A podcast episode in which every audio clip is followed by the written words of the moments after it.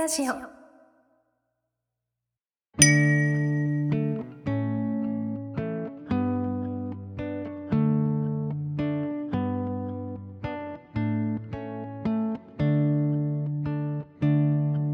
皆さんこんにちは。こんにちは。長野ワインベースの丸山彩音です。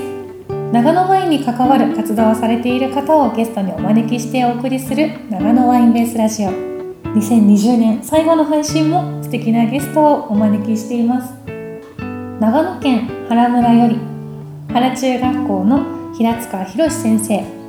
そして生徒の奥大地さんと脇田純さん。ぶどう栽培の指導にあたる小林峰和さんです。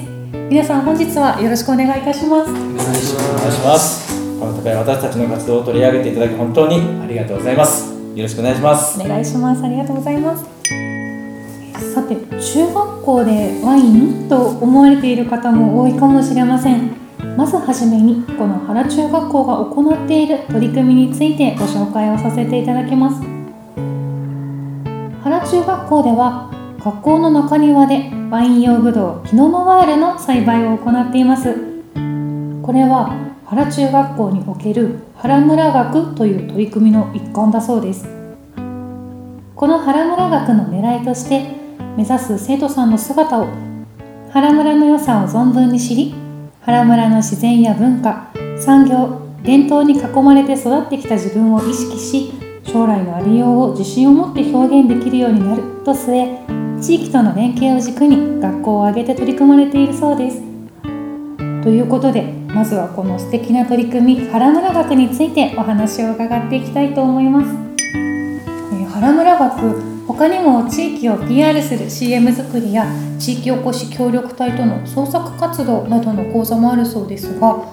ぶどう栽培やワイン作りの講座をスタートしたきっかけというのは何だったんでしょうか？はい、えー4年ほど前になりますが、子どもたちから学校で何か農作物を育ててみたいという声がありました。そこでかねてから私自身が取り組んでみたかったワイン作りを提案したんです。私は全くの素人ですけど原村の自然環境や風景がワインにぴったりだと思ってましたし、何より子どもたちに卒業してからの再会の場を作りたいという思いもありました。再会の場ですか？はい、えー原村には高校がありませんので、うん。卒業後には離れ離れになってしまいます、うん。次にみんなで交わせるのはきっと成人式ぐらいだと思うんですよね、はい。そこで二十歳になったら再会して中学校時代に自分たちの手で作ったワインで乾杯しよう。を合言葉にしてワイン講座をスタートしたんです。ああそうなんですね。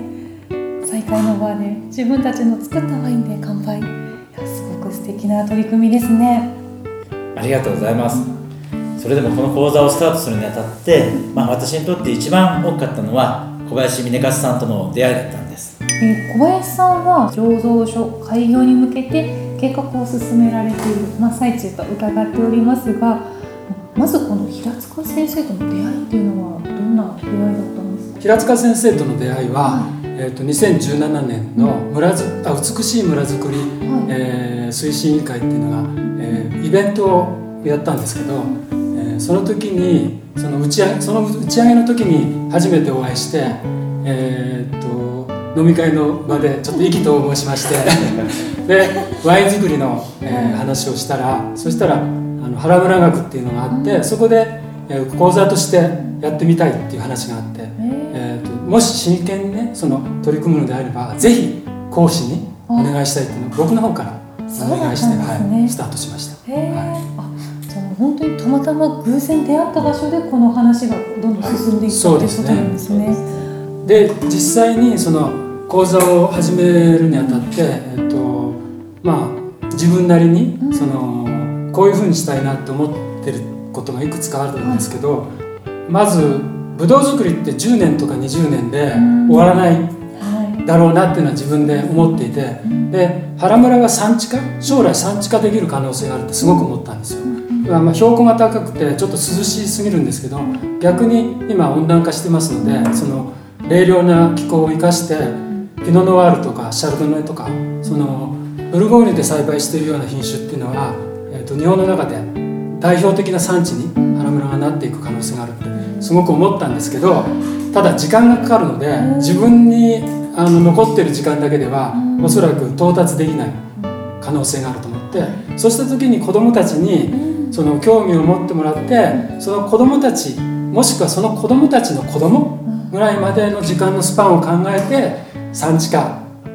がその可能になるんじゃないかなと思ってそういう思いで関わってます。で実際に講座をするにあたってはまず、えっと、中学生ですけど子供扱いしない。あの、同じ大人と同じ、あの風に接してるつもりです。それから、えっと個性を見てあげる。見てあげるっていうか 個性を大切にする。それから感性ですね。感性を刺激して感性を磨いてほしいと思ってるのでそういう視点で、あの講座をやってます。さて原中学校の原村学や小林さんの思いについてお話をお聞きしたところで後半では実際にブドウを育てている生徒の方にお話を伺っていきたいと思います。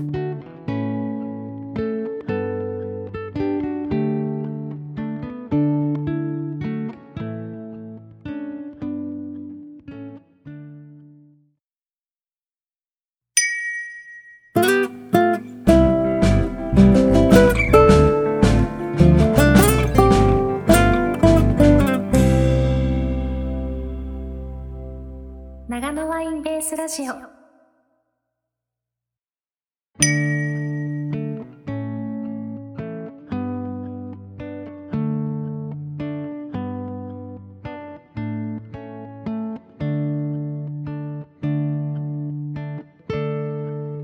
長野ワインベースラジオ。本日は原中学校より平塚博先生小林峰和さん。生徒の奥大地さんと脇田純さんにお越しいただいてお送りをしております。さて後半は実際にブドウ栽培を行っているお二人にお話を伺っていきたいと思います。えではまずはじめに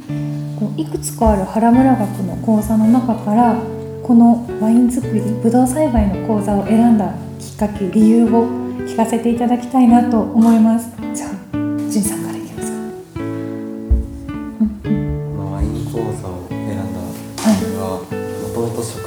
きだったので、えー、ブドウの栽培は面白そうだなと思っていたので選びましたはい、ありがとうございます。では大地さん。その自分を育った木がその未来に、えー継がれていくところのことを思ってその僕が自分が育てたブドウの木が成長していくにつれて自分も成長していくのが面白くてこのワインブドウの講座にしました。続いてこう前半でもね熱い思いを話してくれた小林峰和先生ですがこの小林さんの授業で一番こう印象に残っていることとかってありますか？一番は収穫でしょ。収穫。収穫でその長い時間をかけてきたブドウ、まあ、色がだんだんついたりしてその糖度をこまめに測ったりしてそれで収穫の時になってその木から切り離して除光をしたりする中が一番そのワイン作りの中で一番楽しかったところです。ずっと育ててきたものがようやくワインになるっていうところですもんね。はい、そこが一番楽しかったです。ありがとうございます。中庭で栽培っていうのも私こう実際に見るまで想像が湧かなくて、この学校がベタ基礎じゃないからできたんだよね。うんこう下まで全部コンクリートでこう囲っちゃってるところだともう水はきが悪いからそうかそうです中ね。庭はそんなこと多分しないと思うけど、うんそうですね。日当たりとかはどうですか？まあ、やっぱ朝は校舎があるから、うん。そのやっぱ当たるところと当たらない場所がやっぱ出てきちゃってその東から登ってくる時のやっぱ校舎の一番手前の方は、このじゅちょっと時間が過ぎてからじゃないと当たらないから。そのやっぱ逆に奥側だとよく当たって、そっち側木がだいぶ大きくなって。やっぱこんな中でも成長にちょっとムラが差があるんですね。うん。レト病が出てた木もうん朝日が当たらないところが影になってる部分で日当たりがどうしても悪いとこ、ね、病気になっちゃった木があるって言ったじゃないですかその木を今後病気にしないためにどうしてったら、陽の日の当たりぐらい変えるのは多分無理だから、うん。その観察をしてってなんかベト病の前兆のようなものが出た時に、早めに対応すれば、その後に伸びるっていうかそのベト病が拡大するのを多分防げると思う。うん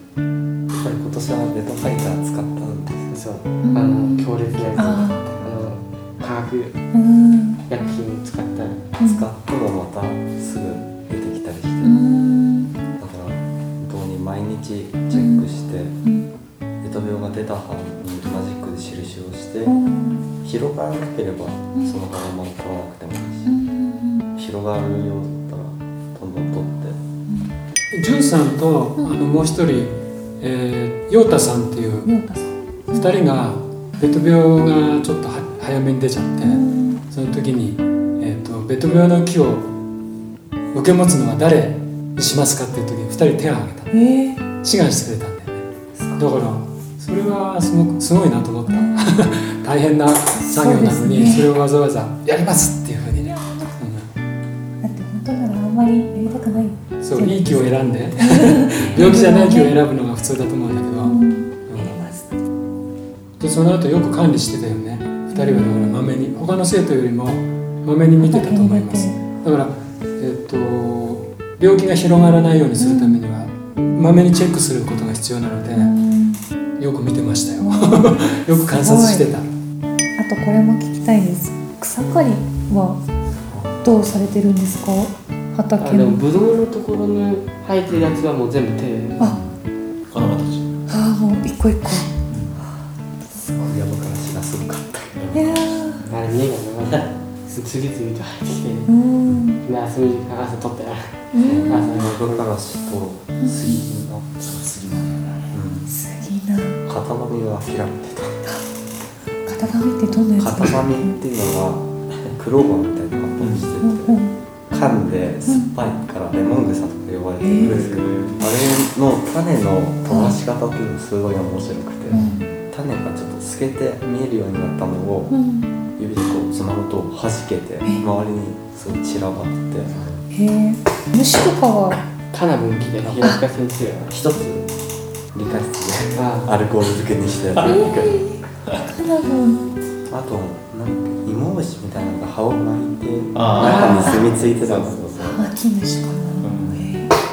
豆コンはねトウガネブイブイがつくよねコガネムシがつくでしょ、うん。あれは手で取っコガネムシは取ってたけどそんなにはそのね、うんそこでそういう環境に囲まれてるからこうじゃない割とだからまた来るっていうの今年カマキリを導入してるから結構カマキリ捕まえてきてで中庭に卵産んであるんで来年はカマキリでするおーで防除に関しては有機ジャスの認定基準で沿ったもので栽培しようっていうのがまあ一応スタートラインで。で虫虫殺虫に関しては手で通るだよね。テレトールテレトールですね手で通るでいきましょうっていう。で逆にベトの反対側の方にそのハマキムシあー。確かにがその被害が集中してたから、そこの木のうんえー人と一緒にうん。毎朝お母さんそれを落としてたんだけど気持ち悪い、うわ気持ちすご悪い。いすごい気持ち悪い。ーそっか。えそのハマキムシは中の虫だけをピッて取る葉っぱごとも。なので葉っぱをもうその糸で巻かれてるからそうん。の糸をあの切りつつ葉をまた元の形に戻してあでそうすると最後にコロッとなってから丸まった芋虫が出てきて虫苦手な子はなかなか地獄かもしれませんね。今年のその醸造っていうのはどこでやられたんですか？塩尻のグリーンピースそこに持って,、えーと持ってってうん自分たちでプレス。プレスプレス機でこう除光したブドウをうん。プレスして。絞ってうん。カスがもうケーキみたいにケーキみたい手錠をしてもらってそれで預かってワイナリーに持って行って塩尻のベリービーズワイナリーってところでだから醸造して委託醸造の形なんですけど醸造レシピは全部自分で作ってます。醸造作業も全部自分で手錠港でものすごく品質のいいもともとだからブドウの出来も良かったしそれから手錠港して悪いものは結果は全部除いてるのでものすごく状態のいいもので醸造スタートできるので有吉さんは醸造過程では一切入れてないマセラシオンして醸造してで醸造が終わってプレスして折り引きする時に初めて有吉さん入れて折り引きの時に1回入れてそれから瓶詰めの時に1回入れてでトータルでもほんの少ししか入ってないです。飲むのはできないですけどテイスティングとかもしてもらってますから。すごい。いい色とか香りとか。あそうそのワイン色が綺麗だよね光にかざした時香りは敏感ですよやっぱり逆にだから飲んだことがないのでその先入観がなくピュアなだからメッセージというか答えが返ってくるのでうん匂いはさめっちゃいいけど味を知りたいよね早く味が知りたいもうちょっとかかりますね大人に聞くとその味っていうのはなんかなんか甘いっていうイメージあるよね。なんかお酒のそのブドウワインってなんかうん。ない。あなんか甘いってイメージあるけど甘いのって聞くと甘くない？うん。なんかそういうのどんな味なのかなっていうのが興味がある。お家でお父さんお母さんとかはワイン飲まれてますか？はい。あ飲んでるのうん、ワイン講座を受けてからいろいろブドウとかワイン系の出てきたからコルクの線の匂い嗅いだり。うん二十歳にワイン乾杯ってするじゃないですか。その時こう自分がどうなってたらいいなっていうこう将来の夢じゃないですけどどんな自分でいたいですか？5年後。まだねどんな？工業系で進むかどうかで進むか。うん。決めなきゃいけない迷ってるンの電気化っていろんな資格を取ってそのやっぱ人の役に立つためにいろんなことをしてでそのワイン飲む時にもまた何か新しいことを考えられてたなと思ってます。素晴らしい。ありがとうございます。ハラハラ学は目指す生徒の姿ですうね。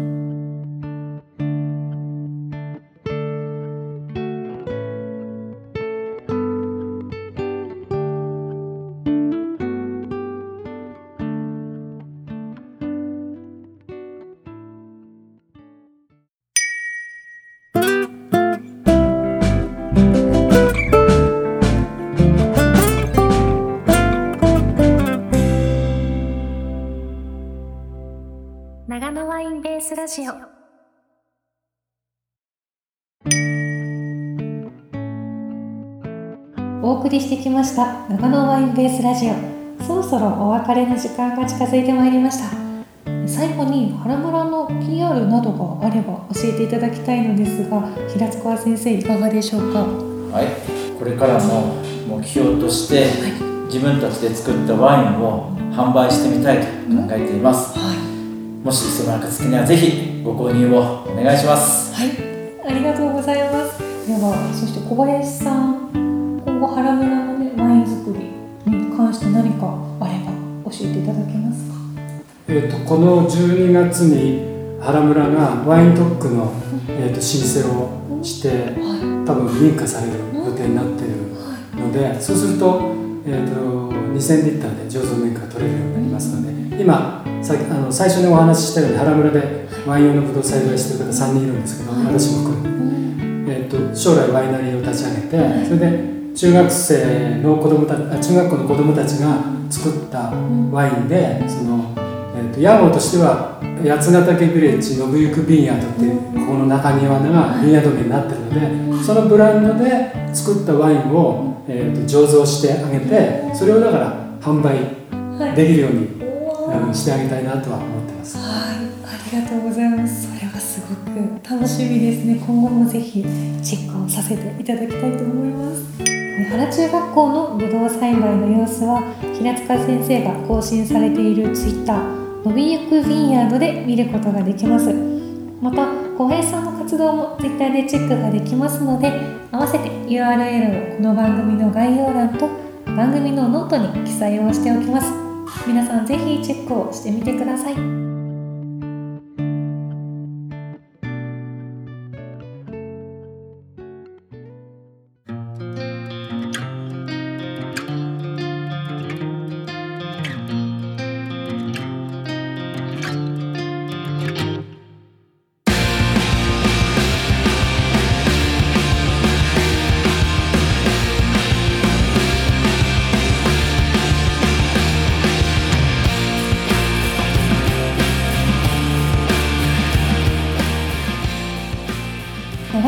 ベースラジオ。